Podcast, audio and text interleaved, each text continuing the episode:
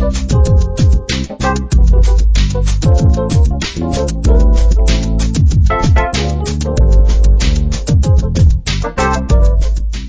い、こんにちは。タコラジ第18回目の放送となります。この番組は私、おっさんゲーマーの鍋がお送りします、おっさんによるおっさんのためのゲーム系ポッドキャストとしてお送りしております。皆様の通勤の合間にでもさらっと聞き流していただけたら嬉しいかなと思っております。というわけで、えー、順調に最近更新をしておりますけれども、というのもですね、非常にご紹介したいゲームがたくさん出ていてですね、財布の方がやばいというかですね、カードの請求額が怖いというか、えー、パッケージで買ってないのでバレていないけれども、ハードディスクの中にこんだけのゲームが溜まっていると、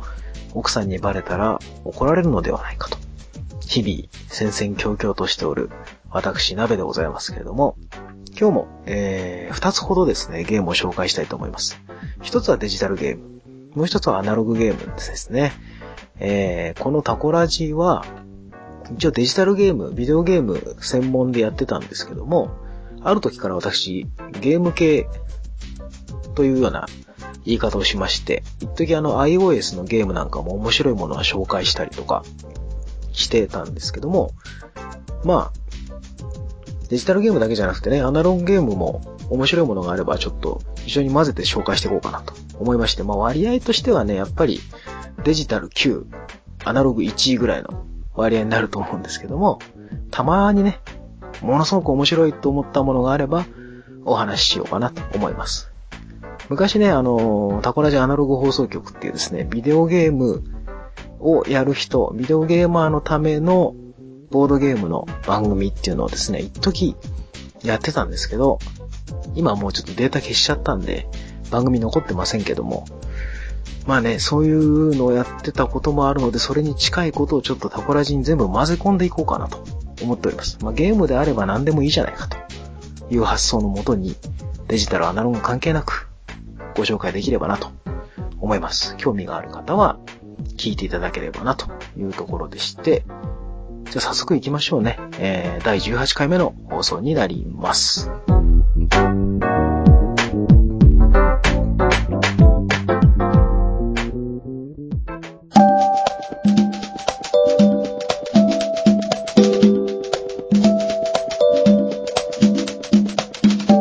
はい、えー、1個目のゲームはですね、えー、先週になるのかな？発売されました。Xbox One では先週あの、すでにもう PC、Steam とかですね、あと PS4 では、あの、なんだ、フリープレイっていうシステムがあるらしくて、なんか毎月、なんか無料で遊べるやつがあるんですよね。ちょっと詳しく知らなくて申し訳ないんですけども、あの、Xbox One でいうとこの多分あの、ゴールド無料みたいなやつですよね。ゴールド会員の人は無料でゲーム1本あげますよみたいなやつだと思うんですが、あの、ロケットリーグっていうゲームがありまして、まあ今更かよって話なんですけども、私は今更遊んで楽しかったのでちょっとご紹介をしとこうかなと思います。まあどんなゲームかっていうと、一言で説明できますね。えー、ラジコンのような車でサッカーをする以上なんですけども、非常にこれは楽しい。ね、あのー、私は本当 Xbox One 版をやるまではちょっと PC 版とかも正直なところ舐めてました。あの、ゲームのスクリーンショットとか動画を見ても、正直そんなに、いや、面白そうには見えますよ、普通にね。ただ、そんなにめちゃめちゃ面白いことはなかろうと、思ってたんです。実際そのグラフィックが特別すごいわけでもなく、まあ、実際のラジコンみたいな、なんていうんですか、タミヤのミニ四駆みたいな感じの、まあ、あとは昔のラジコンね、私なんかの世代で言うとあの、グラスホッパー、ホーネット、えー、ホットショット、みたいなそういう世代なんですけども、わかる人だけ分かってくれりゃいいんですが、あと、その後のミニ四駆みたいなとかね、ミニ四駆もあのほら、タイヤのでかいやつとかあったでしょ。あのー、ウニモグとか、わかんねえかな。まあ、あの、なんだっけ、ワイルドウィリーじゃなくて、名前出てこなくなっちゃった。とにかくあったんですよ、いろいろ。そういう感じの、なんかちょっとタイヤデカめのバンみたいな感じのラジコンみたいなやつとか、ほんと昔のミニ四駆みたいなね、感じのデザインの車で、それを操作して、その、なんだろう、ちょっと天井まで網がかかってて、ちょっと壁まで走れる感じの、あれです、あの、マッドマックスのサンダードームを、なんだ、サッカー場にした感じっていうのかな。すごい適当な説明ですけどね。それで、ちょっと大きいボールを転がしてですね、サッカーをやろうぜって。4対4か、最大。なんですよ。要はやることは本当に車でこうボールを押し合って、シュートして点入ったらっていう、まあ本当サッカーのルールなんですよ。フットサルみたいなもんなんですけど、これがまあ、めちゃくちゃ面白くて しかもまあ最大8人でできるんで、まあ Xbox One で配信されるってなった日に、大したもんですね、うちのおっさんどもは。ちゃんと8人揃えましたからね、その日に。全員買うなみたいな。まあ8人全員で、やったわけですよ。まあめちゃくちゃ面白くて、あの、最初にじゃあ本当何やっていいかよくわかんないし、まあ操作もちょっとあの、いわゆるラジコン操作というかですね、カメラ視点も2つあって、普通の FPS 視点ですか、ドライバー視点？うんと、ラジコンのちょっと後ろに、ドライバー視点じゃないか。あの、よくあるレースゲームの車がちょっと見えてる視点。車のちょっと後ろ情報からカメラが捉えてる感じの視点のやつと、あと、ボタン切り替えで、そのカメラの位置で、カメラだけがボールの方を常に向くっていう視点があるんですよ。これがすごい使いやすいんですけど、ボールの方を常に把握できるから。そうじゃないと常にね、ボールがこっちですよとかって矢印出るんですけど、なかなかこう全体が把握できないんで、ボールの方を見ながら、例えば右サイドでボールが上がってるっていうのを画面に捉えながら、自分は左を上がっていくとかね。で、向こうからパスをもらうみたいなことが結構やりやすい。その視点で遊ぶんですけど、ちょっとラジコン的な操作になる場合もあるので、その特に、ボール視点の場合ね。うん。ちょっと特殊な操作感に感じる人もいるかもしれませんが、まあ、やたらめったら面白いですね。一応4対4でオンラインで対戦、もしくは、プライベートマッチをね、組んで、対戦。あとは、1対1とかもできるんです。あと、コンピューターを入れて遊べるので、最低何人からかな ?22 かな ?1 対1もできるのかな？とにかくなんかあのね、ボット、AI のボットを入れて、コンピューターをぶち込んで、対戦ができるので、もし、ぶっちゃけ一人でも楽しい。で、モードもいっぱいあって、対戦モードと、あとのリーグ戦みたいな、普通のようなサッカーゲームについてるようなモードがついてて、シーズンをずっと戦っていくみたいなやつとかもあるんです。それコンピューター相手にやってね。で、基本的にはその単純に車でアタックして、ボールにぶつかってボールを飛ばすだけなんですけど、ブーストがあったりとか、ジャンプボタンがあってちょっとこうヘッディングみたいなことができたりだとか、っていう感じなんですけど、ぶっちゃけね、車でサッカーって、大体想像するに、すごい大味なゲームなんだろうと。ね。大味だから、まあ、はちゃめちゃで、それで面白いんでしょと。ね。飽きやすいんじゃないのみたいな。まあ、実際そうね。そんなに毎日毎日根詰めてやるゲームではないかもしれないですけど、たまにね、びっくりするぐらいちゃんとしたサッカーになる時があって、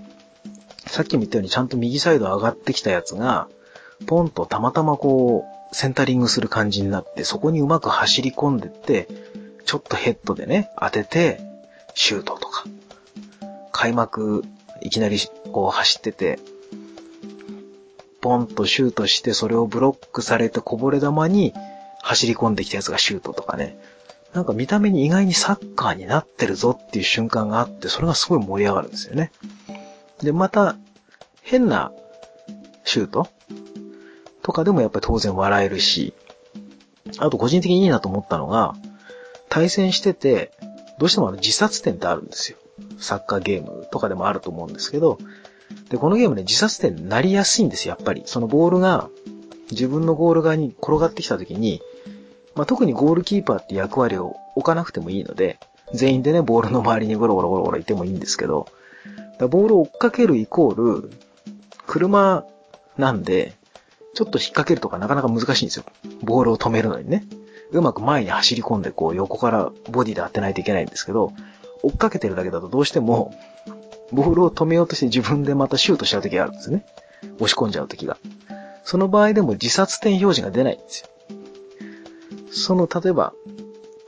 A さんがシュートして、えっ、ー、と、このゲームね、なんだっけ。青チームとオレンジチームだったかなパープルとオレンジだったかななんかとにかく2色あって、まあその、まあいいや、青と赤にしましょうか。青チームの A さんがシュートしました。で、それをコロコロコロコロっと転がったこぼれ、こぼれ玉を、えー、赤チームの B さんが拾いに行きました。で、止めようと思ったんだけど、ちょっと鼻先に当たって、バンパンとこにね。で、そのままそれがゴールに入っちゃったってなっても、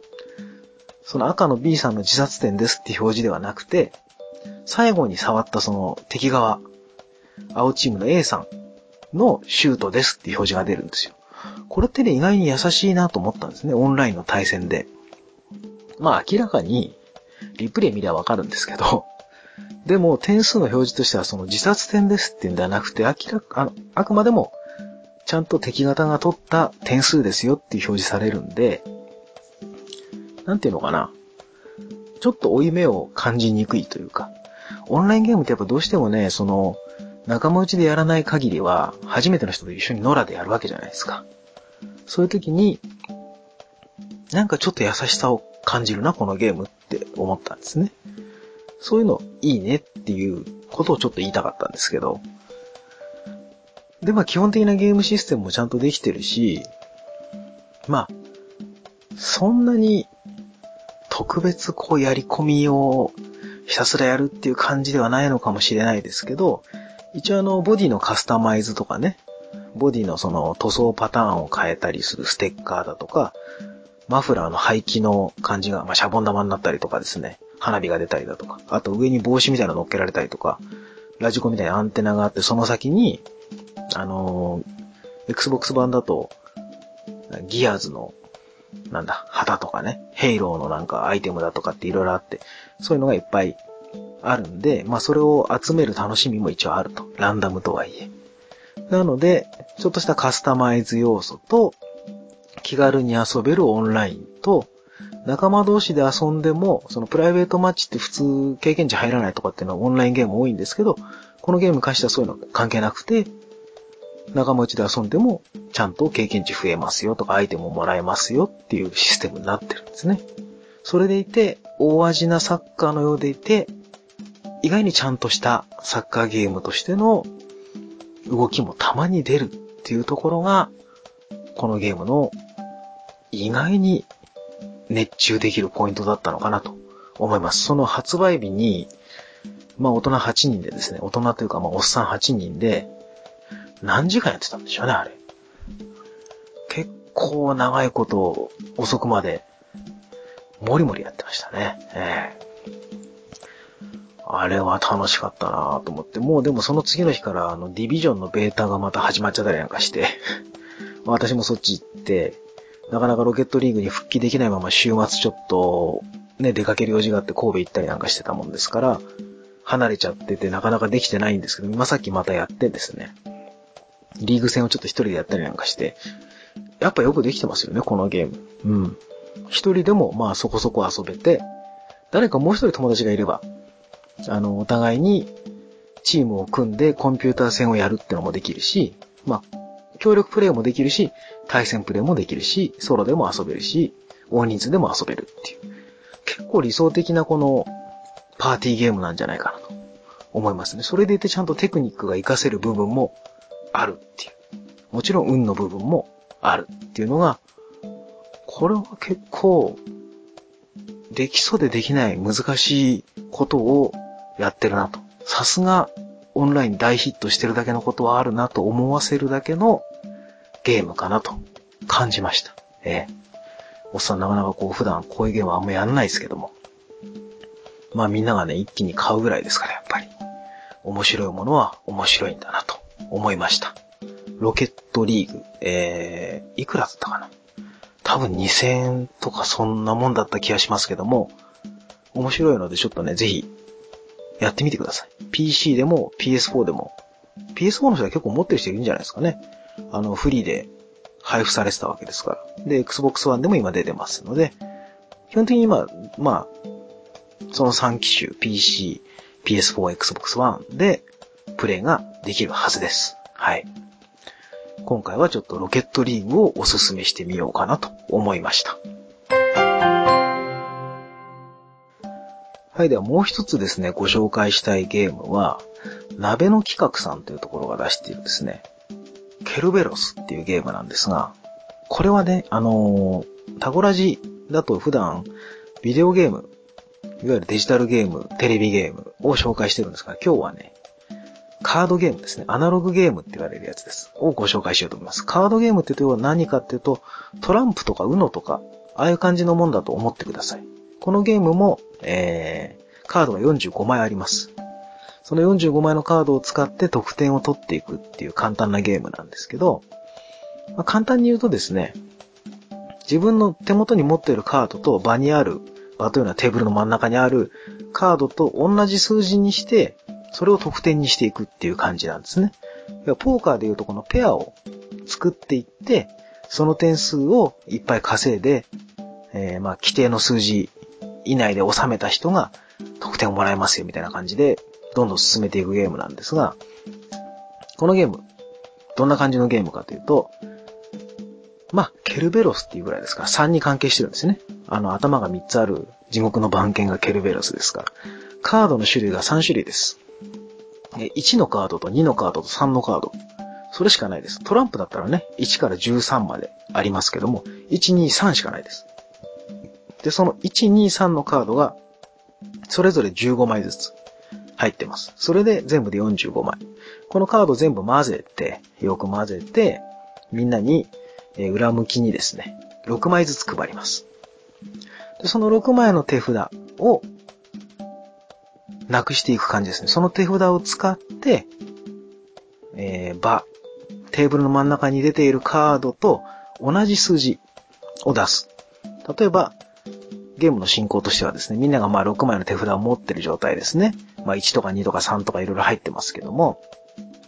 そしたらですね、カードをまず1枚、えっ、ー、と、山になってる裏向きのこの山になってるカードの山からですね、1枚ペク、ペロッと巡ります。で、そこに出てきた数字、例えば1ですね。1が出てきましたとなったら、1番手のプレイヤーの人は、自分の手札の中から、まあ、1と2と3、何があるかわかりませんけども、1があれば1を出すと、1と1でペアになって、その2枚のペアで1点です。同じ数字を出すことで、その、そこに書いてあるカードの点数がもらえる。だから場に2があっって自分も2を出せば2点です。2が2枚返ってきたからって4点ではなくて。ね、ここは2点。ペアで1点か2点か3点かが入るんです。それをどんどん繰り返していきます。で、もちろん、えー、いっぱい取ればいいだけだとゲームにならないので、5点を超えてしまう場合、手元にあるそのペアになってるカードがね、要は6点以上取ってしまうと、自分のその点数カードが全部なくなっちゃうっていうシステムになってるんですよ。そういうルールなんですね。なので、うまいこと、その自分の手札6枚を5点以内に収めたいんですね。だから2が3枚あって、1が2枚あって、3が1枚あるみたいなことで、これをどうやって自分がどのタイミングで出して、うまくペアにしていけばいいかと。だ毎回毎回必ずペアにしなくてもいいんです。というのも、場に1と2と3が1枚ずつ並んだ場合ね。そういう場合は全部流れます。そのカード全部なくなります。なぜかって次の人が出し放題だからですね。うん。なので、ペアを作って今取るべきなのか、それとも今はここは取りたくないから違う、取れるんだけども取らないようにカードを置いていくとかですね。そういう手札のコントロールを楽しめるんですね。実際、初めての人がそこまで考えなくても遊べちゃうっていうのがこのゲームのすごいところで、なんせ3枚しかカードがないんで、とにかくペアを作ればいいんですよ。じゃあとりあえずペアを作ってみて、点数がどんどん自分の前に溜まっていくんですけど、それで6点以上になっちゃったらなくなっちゃうんだっていう、それだけ覚えてれば、ゲームできます。このゲームすごく簡単で、すごく面白いんですよね。で、それを、えー、手札が全部なくなるまで、6枚がなくなるまでやって、その時点で、一番点数を取ってる人。だ5点に一番近い人ね。だ5点が一番上です。で、一番点数を取ってる人が2人以上いれば同点で、どちらも一等賞みたいな感じ。で、そのゲームで一番勝った人に1点がもらえる。なので、今まで稼いだ点数が3点だろうが4点だろうが5点だろうが1位になれば、そこでやっと初めてこのゲーム全体の点数としての1点がもらえるんですね。で、これを合計4回やります。6枚の手札をなくすのを4回やるんですね。で、1回目、2回目、3回目のゲームではそれぞれ1位の人が1点ずつもらえます。同点でも1点ずつもらえます。で、4回目のゲームだけちょっとした逆転要素として1位の人が2点もらえるんですね。じゃあ最大で毎回勝っていけば、1、1回目のゲームで1点もらって、2回目のゲームで1点もらって、3回目のゲームで1点もらって、4回目のゲームで2点もらう。最大5点になるんですけど、これがね、難しい。あの、自分の持ってる手札の運っていうのは多少あるんですけど、でも、誰が何出すかっていうのと、あと、その場を1、2、3にして流せるっていうのがあるんで、うまくこの、自分が点を取りすぎちゃいけないっていう場合もあるわけですね。もう例えば自分4点ぐらい取ってて、手札に3とかあって、この3をペアにしちゃったら、自分はこの点数がなくなっちゃう。というような時に、3をどう使うかってで、他の人が3出して、このテーブルの真ん中に3がある時にそれを出したら自分3取るわけですよ。でも、場に3がない時に自分が3を出せば捨てられるし、もしくは1とか2が出てる時に出せば自分は取らなくて済むっていうようなことを繰り返し繰り返しやっていって、点数をうまいこと5点以内に収めるっていう。これがね、すっごい面白いです。でしかも、一旦その、6点以上になっちゃって点数が全部なくなっちゃっても、まだ手札が残ってる状態であれば、その後ゲーム続けられるんですよ。なので、手札がなんかね、うまいこといかなくて、点数やたら取っちゃいそうだなって時は、とにかく取っちゃってもいいんですよ。最初にもう6点を超えちゃって1回全部流しちゃって、そこからまた点数を取ってって、5点に近づければいいんで、結構自由度が高い。うん。で、遊びの幅も広い。なのにカードは3種類しかないし、ルールも簡単。とにかく、ペアを作れば点数になる。6点以上になっちゃダメですよ。だけなんですね。こんな素晴らしいゲームあるかっていうぐらいで、先日遊んだんですけど、大の大人4人がですね、夢中になって遊びました。すごい面白いです、このゲーム。ケルベロス。びっくりしましたね。久しぶりにこんなね、簡単でこんな面白いゲームあるなと。それこそあの、高校生とか、学生ぐらいの時ってよく、大富豪とか、ポーカーとか、ウノとか、ああいう、どうしようもない結構簡単なゲームそれこそババ抜きでも何でもいいんですけど、延々やってたことないですか？結構なんかブームになっちゃって。私も結構ね、あの、ババ抜きと大富豪とウノが定期的にブームが来て、友達のね、仲間のうちで、なんかずっと何時間もそれだけやってくだらない話しながら、ずっとやってるみたいなことあったんですけど、それに近い感覚をね、このケルベロスは持ってますね。3種類のカードしかなくて、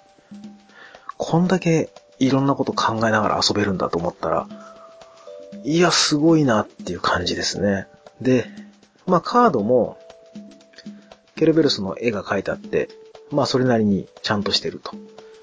で、えー、お値段も確かに1500円ぐらい安いんですよ。うん。だからまあ、文句つけるとこないんです。ただ一応まあ、言わせていただくと、私の好みとしてね、言わせていただくと、箱がね、あのー、こう、パカッて開けるタイプの箱じゃないんですよ。要は、キャラメル箱ってよく言うんですけど、ボードゲームとかやる人だと。なんていうの？箱の上のところをこう、ペリって開ける。要はあの、紙のトランプの箱とかそうなんですけど、よく。なんていうのかな。タバコのボックスとか、みたいな感じの違うな。まあ、とにかくキャラメル箱っていうんでわかるかな。と思うんですけど。なので、要はその箱がね、強度がちょっと足りないんですよ。だから何度も何度も繰り返し遊んでるうちにだんだん箱がダメになってきちゃうっていうのを、嫌がる人結構いるんですけど、ボードゲームやる人の中で。私も結構それで、だからこれね、あとね、何百円か高くなってもいいから、箱を変えてほしいんです、正直。あと、もう一個が、チップがついてるんですね。それはあの、いつ使うかっていうと、得点チップなんですけど、さっき言った通りあの、ゲーム6枚手札使い終わると1回のゲームが終わって、得点が一番多い人が1点もらうって言ったじゃないですか。その1点とか2点とかのチップがついてるんですけど、それがね、3人とかで遊ぶと足んなくなることが結構あるんですよ。同点のことが結構多くて。4人で遊ぶとそうでもないんですけど、なのでそのチップをもうちょっと、あと1、2枚、それこそ2、3枚なんで、増やしてもらえるとありがたいなって思いました。あともう一個は、カードのデザインが、数字が大きく書いてあるんですね、カードの真ん中に。あ正確には、カードの真ん中の下半分にケルベロスのイラストが入ってて、上半分に数字の1とか2が、とか3とかね、書いてあるんですけど、ど真ん中に書いてあるんで、ちょっと想像してほしい、想像してほしいんですけど、トランプとかってこう、重ねて持つじゃないですか。手札ね。そうするとね、数字が若干見づらい。もちろん、色分けされてるんで、青、黄、緑で。まあ、わかるんですよ。実際自分もわかってるんです。このカードが何の数字かってのは。でも、なんとなく、左上にやっぱちょっとね、カードの左上に数字がちっちゃく1とか2とか3とかあってもいいんじゃねえかなとは思いました。もちろんデザイン的なもので、ね、その、そこを削ってやっぱりデザインとしてのかっこよさを目指すっていうのはわかるんですけど、まああってもいいんじゃないかなぐらいの感じはします。別に数字で書いてくんなくても、犬の頭のなんかアイコンみたいのを左上に1個とか2個とか3個とかつけといてくれるだけでだいぶ違うような気がしますね。それこそあれだな。地獄のケルベロスだから、なんか炎のこう燃えてるようなアイコンを左上にね、1個とか2個とか3個とかつけとくとか。まあ素人考えで申し訳ないんですけど、そういうのがあってもいいんじゃないかなと思います。ただ、ゲーム自体はすごく面白いし、1プレイ1プレイが短いですね。だその4回、6枚の手札をなくすのを4回やるっつっても、15分から20分あれば、で、ルールの説明も、今私やたら長く喋ってますけど、まあ、3、4分あったらもうほんと説明できるでしょうね。うん。そのぐらいのことで、しかも、ゲームやり慣れてない人、ボードゲーム、カードゲームやり慣れてない人でも、すぐ入れるし、すぐ熱中できる、素晴らしいゲームだと思いました。ええ。久しぶりに、なんか、すごいいいゲームやったなっていう感じがしましたね。ええ。鍋の企画さんのケベケルベロス。いいゲームなので私まだ持ってないので、買いに行きたいなと思います。どこかのショップさんで入ったらすぐ買おうかなと思っているゲームの一つです。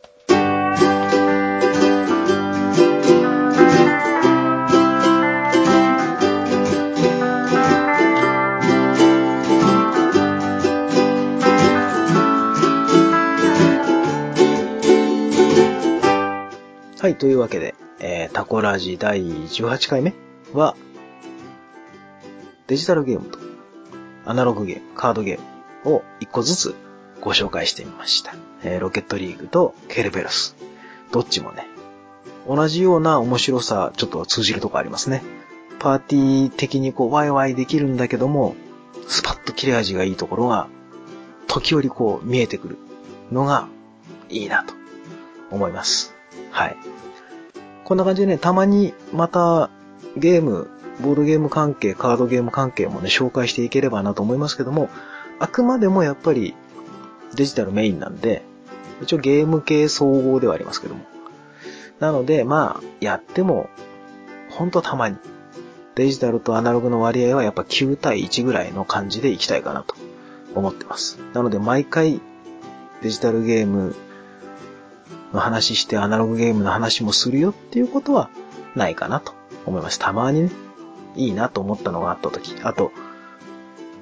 ビデオゲームしかやらない人でも興味を持ってもらえるようなゲームがあれば、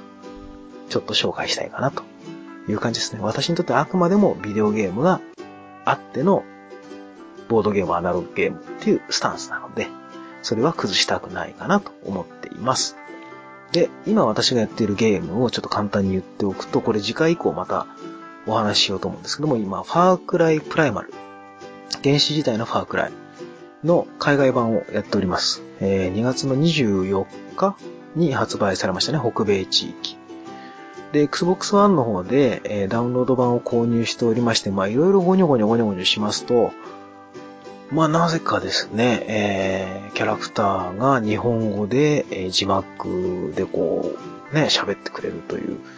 不思議なことになりますんで、まあ実質日本版で今遊ばせていただいていると。実際日本版はですね、4月の7日ぐらいでしたっけ？に発売になるんですけども、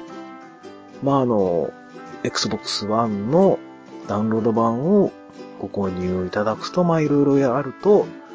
4番で遊べてしまうということが起こるんですね。で、まだ私まだ序盤で、本当に1時間ぐらいしかまだプレイしてないですけど、今のところ楽しめてます。何より原始時代っていう世界観が私は好きなので、ただ、ファークライは3と4をやりましたが、3はまだ頑張って結構やったものの、4なんかはもうほんと、最初ちょろっとやっただけでもう終わっちゃいましたから、また飽きちゃう可能性もなくはないです。どうしてもこのオープンワールドの同じようなこう拠点を制圧してエリアを広げてを繰り返していくタイプのゲームって私飽きやすくてですね。どうしてもこのストーリーを強力に引っ張ってくれるものがないと